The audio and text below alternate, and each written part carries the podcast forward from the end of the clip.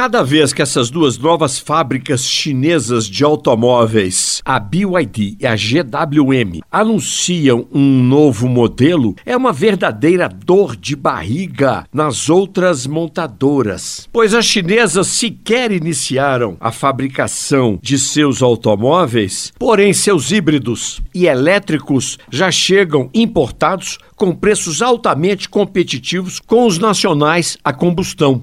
A Great Wall Motors, por exemplo, a GWM, já está testando um novo SUV, o Jolion, que se encaixa na categoria do nosso Jeep Compass ou Toyota Corolla Cross. Ele é menor que o GWM Raval H6, que chegou por 210 mil reais. Então, este SUV híbrido deverá chegar na faixa de 170 a 190 mil reais, bem mais barato que seus concorrentes.